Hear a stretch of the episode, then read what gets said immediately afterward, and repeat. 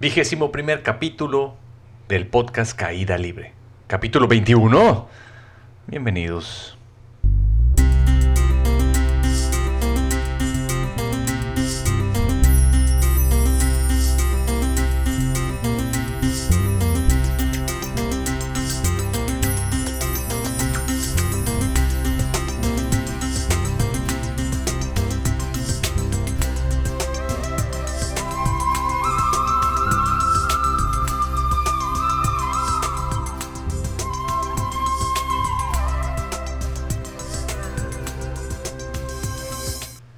Namaste to all you. Bienvenidos nuevamente a Caída Libre, su podcast espiritual de cabecera. Yo soy Carlos Cervera, maestro espiritual, iniciado por mis divinos avatares y maestros espirituales, Sriyama Bhagavan.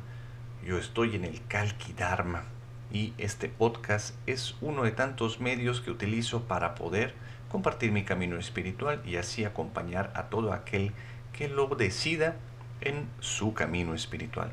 Ojalá y estos 30 minutos en los que pasaremos una pachangota, encuentres pues algo que te pueda servir, algo que te refleje mi camino espiritual para seguir avanzando en el tuyo y acortar la distancia entre tú y tu divinidad. El podcast del día de hoy está patrocinado por el dios Dionisio, el señor Baco. Muchas gracias por la, la fertilidad y el vino, como de que no, porque el tema de hoy tiene que ver con eso precisamente. Todos los placeres que nos causan, todas las diversas adicciones a los que estamos enganchados. Patrocinado también por el señor Enrique Portopalomo, reconocido deportista yucateco radicando en la Ciudad de México, quien nuevamente se mocha con el top nail para la entrada del el día de hoy.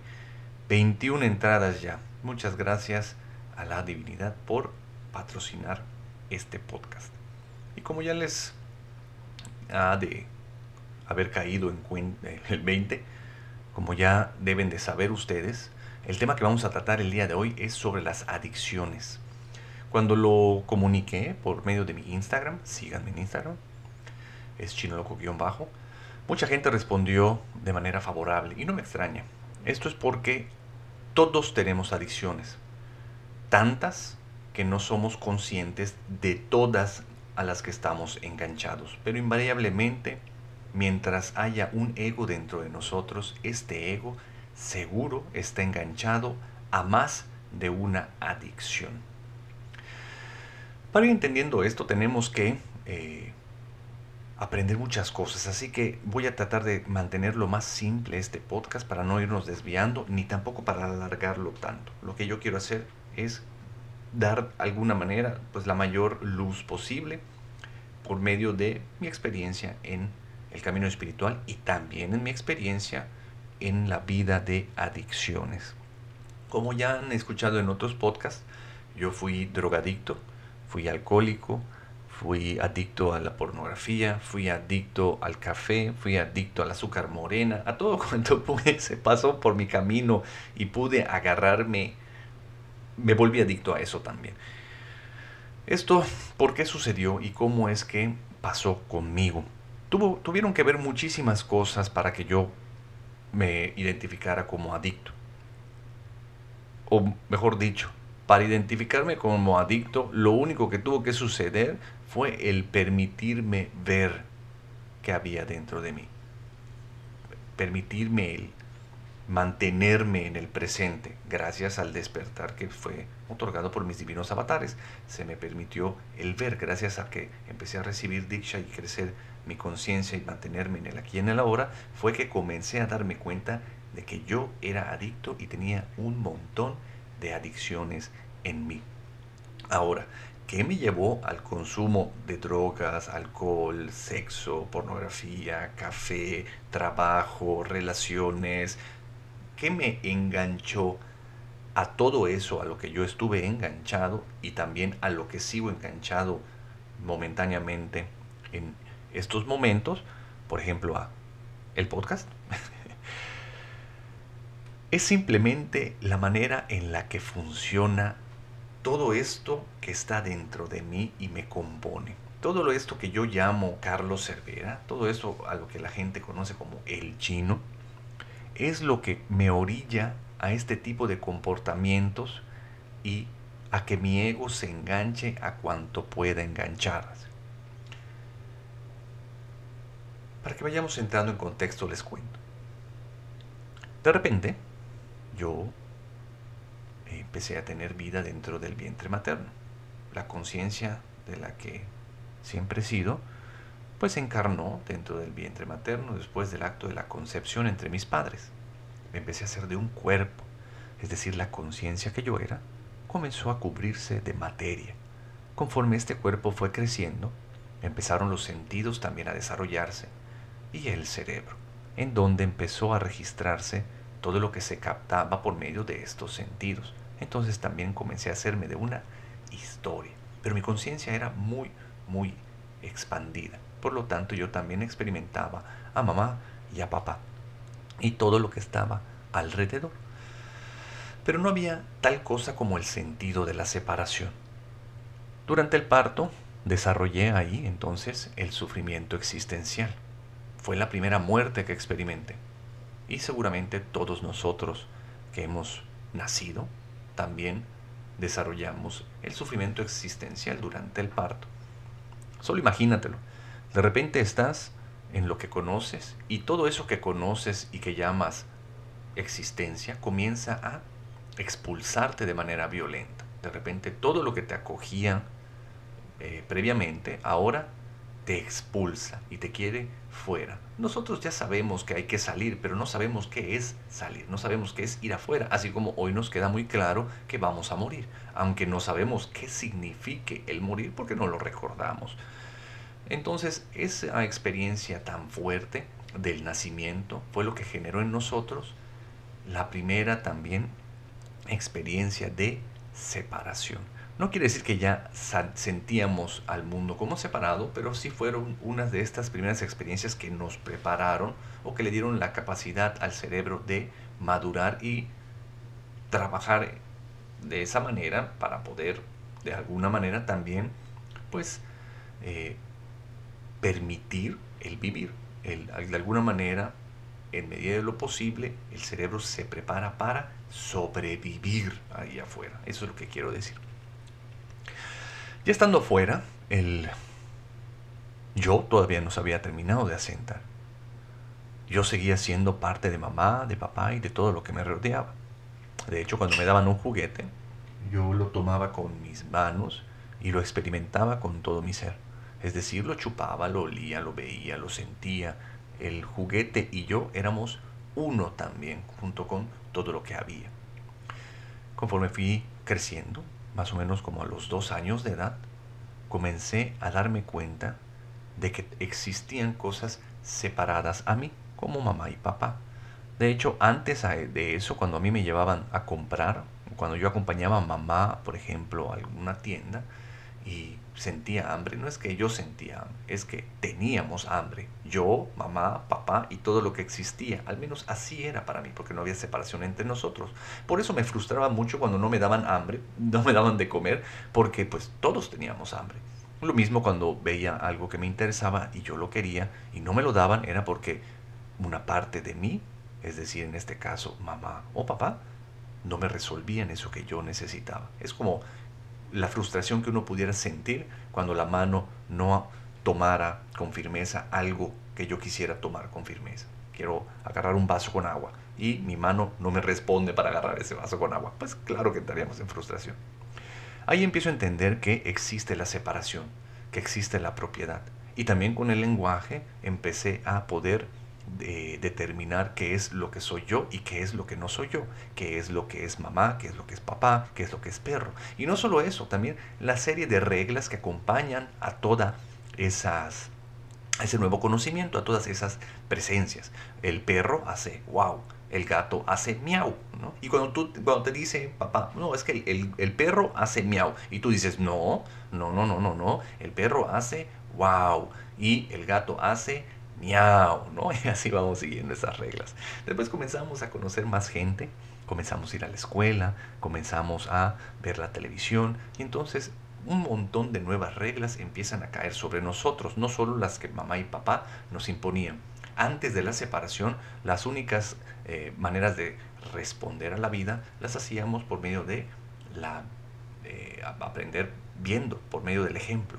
Si de repente sentíamos que había mucho estrés en la casa, volteábamos a ver a mamá, volteábamos a ver a papá y decidíamos cómo íbamos a responder a partir de ese momento, tomando en cuenta esos ejemplos. Cuando había mucho estrés, mamá corría a un rincón, temblaba y lloraba. Y papá lo que hacía es que iba al refrigerador, abría una cerveza y se la tomaba. Entonces, obviamente, yo decidí actuar como papá. Y cada vez que había en mi vida una situación de estrés, pues lo más natural para mí era ir agarrar una cerveza y tomármela. Con todo y que en mi casa siempre se trató al alcohol como algo sumamente negativo. Porque no importa la, que te digan que hay que hacer una cosa. El problema es que nos digan que hay que hacer una cosa y no se nos haya enseñado a hacer eso. Por ejemplo, en el caso de mi mamá, ella siempre me decía que fumar era malo, pero ella nunca dejó de fumar. Entonces, obviamente, yo también fumé, aprendí, o al menos de alguna manera, lo copié de algún lugar, sí, en el uso de mi libre albedrío, mientras lo tuve, yo decidí empezar a fumar. Pero el fumar no fue algo que llegara a mí de la nada. Fue algo que yo fui aprendiendo a lo largo de mi vida y lo vi también a mi alrededor.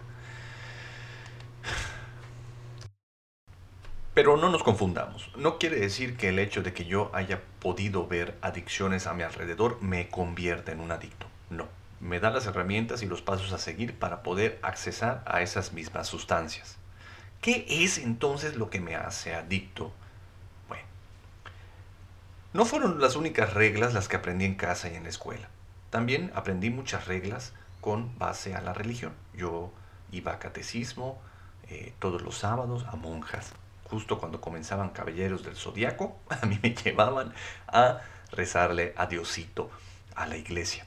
Y aprendí pues todas las reglas que en mi religión católica, la previa a la que tenía, pues nos enseñaban.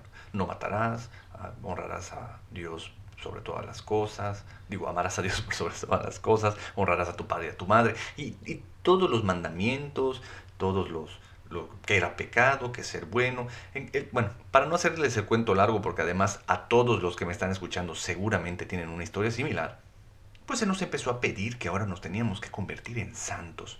Se nos dijo que teníamos que convertirnos en algo básicamente inalcanzable, siguiendo una serie de reglas que nadie sigue. Y ahí es donde empieza el problema.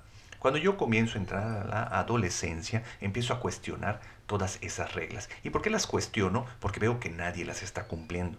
No mientas, me decían en mi casa, ¿no? De repente iba alguna visita indeseada. Eh, ahí vino tal persona, dile que no estoy, dile que estoy durmiendo, dile que me estoy bañando, dile que cualquier otra cosa. Es decir, no mientas, pero todos mienten. No robes, pero todos robaban. No hagas esto, pero todos hacen exactamente lo contrario. Entonces yo empecé también a poner a prueba todas esas reglas que se me imponían a mí. Por eso encontré tantos problemas a lo largo de mi adolescencia y mucha represión. Ahora, esto se fue juntando y las reglas no pararon ahí. Las reglas lo único que empezaron a hacer fue a, de alguna manera, sofisticarse y hacerse más importantes. La regla de las relaciones, la regla de pues, la educación, del trabajo, un montón de nuevas reglas que sigo insistiendo en que nadie las cumplía, o al menos no como se esperaba que se cumplieran. Esto lo único que hace es que entonces el sufrimiento existencial se agudice. ¿Para qué carajo estoy yo aquí? ¿Qué es este mundo? Dicen, no matarás y lo que más hay son asesinatos y muerte. No robarás y todo el mundo está robando. El presidente, que su mamá, por todos lados hay contradicciones, sobre todo dentro de mí. Yo soy el primero que empieza a fallar en el cumplimiento de todas esas reglas. Porque soy un pecador. Empiezo a ver esos 10 mandamientos y me doy cuenta cómo he caído en todos, incluso en el de no matarás, ¿no? Yo ya maté a mi madre y a mi padre mentalmente muchísimas veces durante mi adolescencia, sobre todo por la, la represión que yo tuve. Igual con todos nosotros. ¿Qué es lo que me muestra esto? Lo lejos que estoy de convertirme en ese santo que se me pide. Eso causa un enorme sufrimiento dentro de mí. Causa un enorme dolor porque lo primero que hace es mostrarme lo lejos que me encuentro de Dios, lo lejos que me encuentro de su amor y de su aceptación. Tanto que en muchos casos, y en el mío en particular, me llevó a convertirme en ateo. Decidí, ah, pues ya Dios no existe, porque pues si no existe, pues ya no tengo culpa. ¿No? ¿Qué es lo que necesita la gente entonces cuando sufre de tanto sufrimiento existencial? Pues anestesia. Anestesia es lo que buscamos por todos lados. ¿Y qué es lo que nos da anestesia? Pues el placer. Todo lo que nos puede dar placer es una manera de anestesiarnos. Por eso accedemos al alcohol, al cigarro, al sexo, al trabajo, a todo. Nos, nos, volvemos adictos a aquello que puede de alguna manera reafirmar o darle sentido a mi existencia. Yo conozco amigos que son adictos a las emociones fuertes. Fueron alcohólicos o drogadictos. Frenaron el consumo y ahora pues, eh, buscan la manera de poder eh, satisfacer esa necesidad de reafirmar la existencia o entumir el dolor con emociones fuertísimas, ¿no? Empiezan por tirarse en paracaídas y ahora son master divers, ¿no? Tantas veces que ya lo han hecho. Trae cosas positivas, pues sí, están creciendo, pero ahí hay una enorme eh, situación pendiente que en algún momento va a explotar porque ese sufrimiento existencial ahí continúa. Todo lo que me da placer también me da dolor, porque placer y dolor son las dos caras de la misma moneda, dicen mis divinos avatares, y yo lo he experimentado de manera muy eh, física, es decir, de manera, muy real. A mí esto es una realidad para mí. Cada vez que yo le meto al placer, tengo que pagar el dolor que le corresponde. Por ejemplo, si alguien abusa de la comida, pues tiene problemas con la salud y además de la, digestión. Si alguien abusa del alcohol, tiene que pagar con pues el problema físico del hígado y tal. Y si no es mucho, por ejemplo, nada más fue una noche loca de copas, pues tienes una cruda horrible al día siguiente. Lo mismo con cualquier cosa, si le excedo al trabajo, si le excedo al sexo, si le excedo a todo, todo me va a traer sufrimiento. Placer y sufrimiento son las dos caras de la misma moneda. Ahora, nosotros crecimos sabiendo las consecuencias de el abuso de las cosas, ¿no? Todo en exceso es malo, dicen. Yo no estoy muy de acuerdo con eso, pero bueno. Todo en exceso es malo. Todo lo que a lo que uno abusa puede traerle consecuencias. Vimos la campaña de TV Azteca de la florecita terrible, de Vive sin drogas y nadie le hizo caso. No quiere decir que no creamos que es real, que el abuso de las drogas nos mata, que el abuso del alcohol está de la puta madre, que el abuso en el sexo está cañón y nos trae muchos, eh, nos perjudica, no, solo las ETS, sino también este, jugamos con la vida. Pero eso no es, no, no es que no lo sepamos, lo sabemos. Y muchas veces, de manera inconsciente, porque lo sabemos, es que estamos ahí. El sufrimiento que nosotros tenemos está formado por el sufrimiento físico o el biológico, el sufrimiento psicológico o mental y el sufrimiento existencial. Estos tres tipos de sufrimiento crean el 100% del sufrimiento que yo tengo durante el día. Si yo de repente me levanto eh, de la cama y pateo porque ando medio apendejado la pata de la cama con el dedo chiquito del pie, pues lo que voy a sentir en ese momento es muchísimo dolor biológico o físico, porque me está doliendo el puto dedito del pie porque lo acabo de patear la cama. Conforme va bajando el dolor físico, empieza la mente a decirme, una sarta de tonterías. Pero qué bruto eres, cómo no te fijas, otra vez pateando la cama, de veras que vives en la inconsciencia, eres un pendejo. Y me empiezo a, causar sufrimiento psicológico. Creo que ya me lo rompí, eh, se me va a podrir, me van a engrenar, me van a tener que cortar la pierna, voy a perder mi trabajo, nadie me va a querer. Todo el sufrimiento y el estrés que empieza la mente a decir de supuestos en el futuro o echándome para abajo con un ego torcido a la inversa. Y mi sufrimiento existencial pues está ahí, chiquitito, escondidito. Lo más fácil sería poder meterle al sufrimiento existencial, pero como me aterra, porque yo no quiero dejar de existir, como lo vimos en el podcast anterior, lo que necesito yo es reafirmar la existencia y tener un ego enorme, decir yo soy, yo tengo o a mí me hacen, a mí me pasa, el mundo está en mi contra o está a mi favor, pero mientras haya alguien ahí que yo pueda reconocer como el yo, ese yo no quiere experimentar el sufrimiento existencial, porque ese yo no existe. Yo como persona no existo. Lo único que soy son las memorias del pasado que ha sucedido, que personalidad con personalidad en un timing perfecto, momento a momento, responde a los estímulos externos. Por lo tanto, el yo muere cada segundo. Pero ¿quién quiere morir? ¿Quién quiere ser un nada? Mm, inmediatamente algo dentro de nosotros empieza a temblar cuando la idea de que podemos desaparecer o que no existimos entra. Lo que entra es un chingo de miedo. Entonces recurro a causarme dolor psicológico y físico, como excediéndome de todo excediéndome con el alimento, con las drogas, con el alcohol, con el sexo, con el trabajo, con el camino espiritual, con todo. me le meto a todo y no dejo ni siquiera el poder digerir las cosas que están entrando dentro de mí. ¿Y cuál es el problema con esto, chino? ¿No? Te estarás preguntando.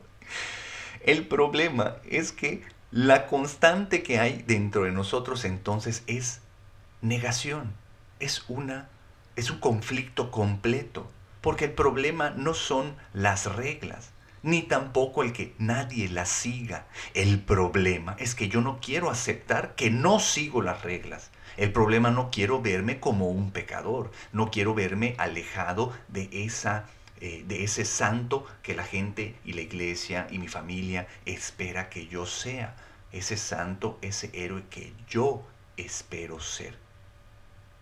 Es imposible el, vivir de esa manera.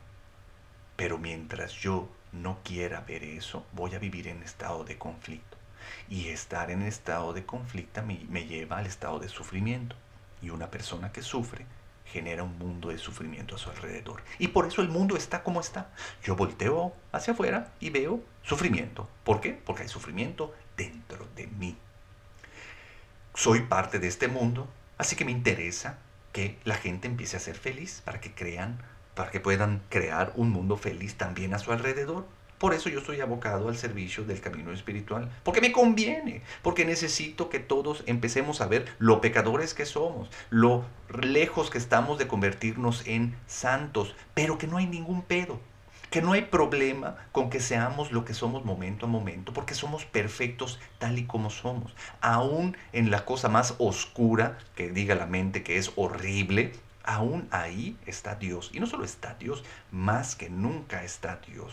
El problema es que si yo me la paso entumecido, si yo me la paso enganchado a las adicciones y además yo no me permito saberme como adicto, pues no voy a poder ver que soy no voy a poder ver toda esa no aceptación que hay dentro de mí y entonces jamás podrá eh, ser regalada la aceptación, porque no voy a saber dónde estoy parado nunca y ese es el problema.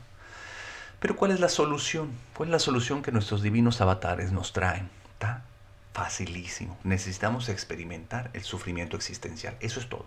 Porque cuando experimentas el sufrimiento existencial pasan tres cosas. Una de tres cosas. O te vuelves loco, o te mueres, o despiertas. ¿ah?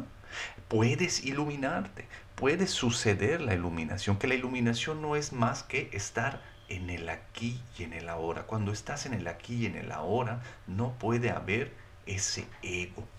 Ese, entonces es simplemente permitir que la divinidad que está en todos y en todo responda a la vida. Quiero que quede muy claro esto. Lo que necesitamos entonces es el despertar. El despertar solo puede ser entregado por la divinidad.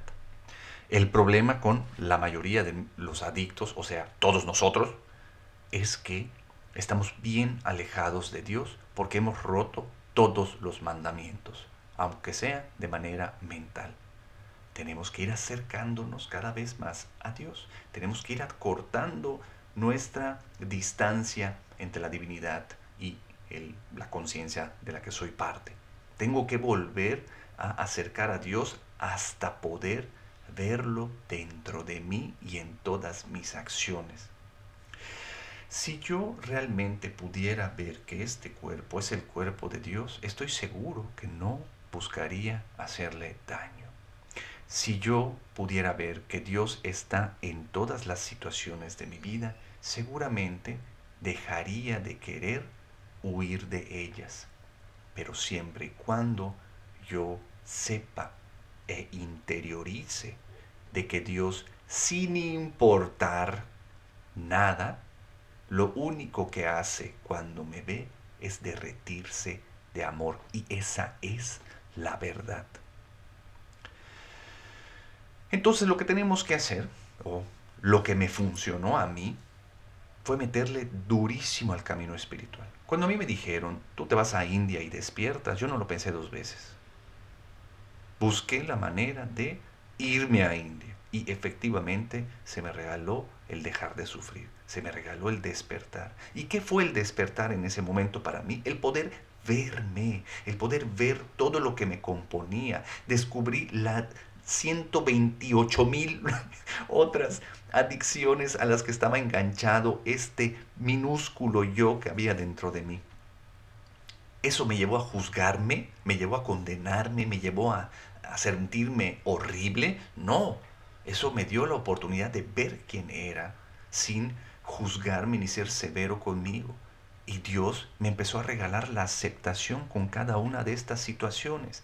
Paradójicamente, cuando deja de tener el efecto, el abuso de cualquier adicción, es decir, si yo soy adicto a cualquier cosa, porque me hace sentir mal, porque me ayuda a reafirmar la existencia, porque me hace sentir bien, por lo que sea, y lo veo, pierde el poder completamente. El ego deja de ganar, la mente deja de ganar con eso y pierde el interés. Entonces hay más chance de poder soltar esas adicciones. Pídele a tu divinidad que te permita ver quién eres momento a momento que te permita ver qué es lo que, de, de lo que estás huyendo, qué hay dentro de ti que no quieres ver porque la mente te está diciendo que es de esta o de esta otra manera. Que te lo permita ver con sus ojos. Porque cuando miras con los ojos de la divinidad todo lo que te compone, no puedes hacer más que sentir amor por eso. Y si sientes amor por eso, pues ya no necesitas rechazar nada te empiezas a unir con la divinidad que habita dentro de ti. Vuelves a entrar en estado de unidad. Sales de estado de conflicto, entras en estado de unidad y en estado de unidad las respuestas extraordinarias comienzan a resolver tu vida momento a momento. Ya no van a haber adicciones, ya no va a haber un adicto, eso es lo que no va a haber. No va a haber un ego que esté buscando fugarse del aquí y del ahora, que se la viva ensoñosado pensando en los ayeres o planeando futuros inexistentes, sino simplemente una atención fija al corazón. Un niño maravillado ante Dios sobre de todas las cosas, como dice el maestro Daniel Mercado. Que Dios está en todas y cada una de las cosas. Qué hermosa existencia, ¿no? Qué bella existencia. Eso no te convierte en santo, pero nadie te está pidiendo que seas santo. Lo que sí nos da esto es que nos convertimos en sabios, porque sabemos quiénes somos entonces momento a momento y le permitimos a Dios ser en toda su extensión. Eso es lo que mis divinos avatares Sriyama Bhagavan quieren de nosotros. Hasta aquí con el tema y las adicciones. Todos tenemos adicciones. Mientras haya un yo dentro de ti, va a estar fijo en algo y tratando de fugarse del aquí y el ahora. Va a estar tratando de anestesiarse la realidad de que está muy lejos de convertirse en ese santo que espera ser. Pero esas son buenas noticias, porque el hecho que estés escuchando este podcast te está acercando a tu divinidad y te está dando el chance de poder ver para que el ver suceda y todo lo demás también lo haga de manera automática. Muchas gracias por escucharme. Este tema me apasiona un montón. Te invito a que compres mi libro Enganchado. Está en Amazon o en mi página web carloservera.com en la sección de libros. Cualquier duda que tengas sobre el tema, escríbeme. Mi correo es yo soy o si quieres proponerme un futuro tema también. Yo creo que para el próximo lunes vamos a hablar sobre la infancia por aquello del Día del Niño, ¿verdad? Visita mi página web, convértete en un Patreon, patrocinador de este podcast. Ya sabes que nosotros no queremos vender anuncios, de hecho tenemos la opción de volver monetarizado el podcast, pero eso significaría que me darían anuncios y yo ya estoy hasta el gorro con la publicidad. Así que si quieres de alguna manera apoyarme, si te gusta el contenido que estoy generando, pues apóyame en Patreon. O de la manera que tú quieras, por supuesto. Por eso no paramos. Nos vemos en el próximo capítulo. Muchas gracias por acompañarme. Sígueme en mis redes sociales y comparte este podcast. Bye. No olvides suscribirte al canal, entra a mi página web carloservera.com y sígueme en mis redes sociales. Este podcast ya se acabó. Nos vemos en el próximo.